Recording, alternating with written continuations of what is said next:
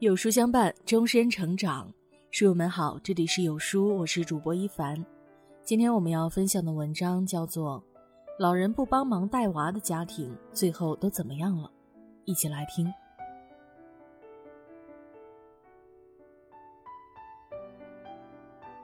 吴阿姨六十五岁，在家带娃病倒了。前几天，吴阿姨家里来电说，老伴儿在农地里干活摔了一跤，情况不太好。担心老伴儿的吴阿姨就跟女婿女儿商量，想回家一段时间照顾老伴儿，等老伴儿身体好了再回来带外孙。本以为女婿女儿会赞成，谁知道两人坐在沙发上沉默不语。过了很长时间，女儿说了这么一句话：“妈，你看安安还小，离不开你。再说爸那边还有大哥和嫂子照顾呢，你就别太担心了。再说了，你这一走，安安该怎么办呢？”吴阿姨生了一男一女，别人说她是个有福的命，儿女都凑成了个好字。只有吴阿姨心里清楚。她这些年为子女吃了多少苦，终于熬到儿子成家，女儿嫁人。吴阿姨心里想着，以后总算是可以享清福了。谁知道没过多久，儿媳就传来喜讯，随后孙子出生了。由于儿子和儿媳要上班，所以带孩子的重担就落到了吴阿姨身上。吴阿姨想着啊，将孙子带到上幼儿园，就和老伴儿去游玩。正准备和老伴儿商量出去玩的吴阿姨，又接到了一通喜讯电话：女儿怀孕了。女儿在电话中哭诉，婆婆不帮她带孩子，如果不帮她带，只能自己带。可是她不愿意。听到女儿的哭声，吴阿姨心如刀割，明白带娃对一个女人意味着什么。没有工作就没有收入，熬不完的夜和吃不完的苦，有可能还会惹来对象的嫌弃。婚姻的不确定因素实在太多了，心系女儿的吴阿姨只能放弃旅游的计划，只身来到女儿的家庭，心甘情愿为女儿带娃。其实不管在女儿家还是在儿子家，吴阿姨都待不习惯，左邻右舍的她都不认识，她很想家。有时和女儿媳妇儿育儿观念不一致，都会引来他们的抱怨。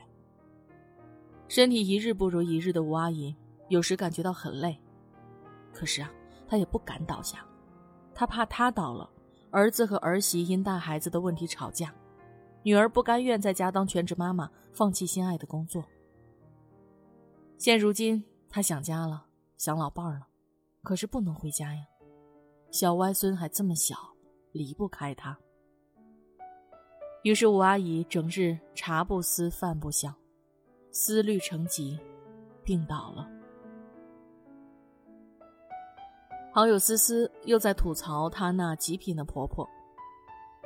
我跟我婆婆说过多少次了，不要给孩子吃盐。每次我教育小孩，他总是插手，我真的是服了。哎，昨天啊，我又听见我婆婆在我老公面前吐槽我了，真是够了。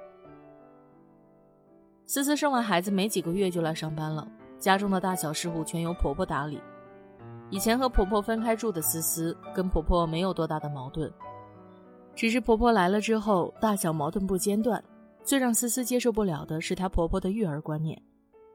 为此，两人虽然没有明面吵架，但是两人已经在暗地里较劲儿了。没过几天，思思辞职了，原因是她和婆婆大吵了一架之后，她让婆婆回家了。一个月没到，再次见到思思，着实吓了一跳。平日里精致的妆容被憔悴的素颜所替代。孩子在她身上大吵大闹。思思说：“自从婆婆走后，孩子就一直吵着要婆婆。由于没有带孩子的经验，所以这些天也没有睡个好觉，认真逛过街，生活完全被孩子所笼罩。”依稀记得，思思刚生完孩子不久，每天在朋友圈晒的都是新买的衣服和游玩的景点，朋友都在思思朋友圈底下评论“辣妈”。现在看着思思，完全没有看出辣妈的样子。只有被孩子折磨的手忙脚乱的新手妈妈。其实啊，思思的婆婆还算好的，在思思怀孕的时候，经常给思思熬补身体的汤，每天变着花样给思思做饭，也承诺思思，只要将孩子生下来，带孩子的任务交给她。所以思思生完孩子，带孩子基本都是思思的婆婆，思思才有时间做自己喜欢的事情。如今呢，思思拉不下脸请婆婆回来再照顾孩子了，又带不好孩子，再加上没有工作，更没有收入来源，可想而知的思思以后的日子估计不好过了。不由想到。老人帮子女带孩子是应该的吗？有一项调查曾显示，百分之四十二点七的受访者认为老人帮子女带孩子是应当的，百分之三十点七的受访者不这样认为。可见，有大多数人认为老人帮子女带孩子是应该的。在法律上，老人没有义务帮子女带孩子，相反，子女有义务赡养老人。在情理上。老人心疼子女，所以愿意带孩子。可是育儿观念不同啊，子女和老人会产生分歧或矛盾。于情于理，老人应当有自己的老人生活，他们已经尽过父母的责任和义务了，并没有义务和责任再帮孩子带孩子。所以呢，在大多数的家庭中，老人帮子女带孩子并不是责任和义务，而是源自于老人对子女深沉的爱。老人帮忙带孩子并不是天经地义，子女更要懂得感恩和感激。也许他们观念落后，不懂得如何教育孩子，但是他们愿意付出所有的爱给孩子。也许他们固执，甚至有些发脾气，请多包容他们。离开了熟悉的家，来到一个陌生的家，任谁都不会习惯和自在。现在生活压力太大。谁都想自己带孩子，而老人又何尝不想安然度过晚年生活，而不是在这日复一日的带娃？他们不是你生活的免费保姆，而是含辛茹苦养大你的父母啊！他们为你带孩子，从来都不求回报，所以平日里多给他们一点关爱，多给他们一些温暖。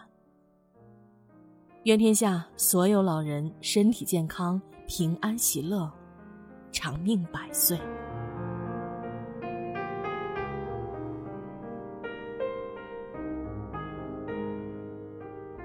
父母不是你的免费保姆，只不过他们在替你负重前行罢了。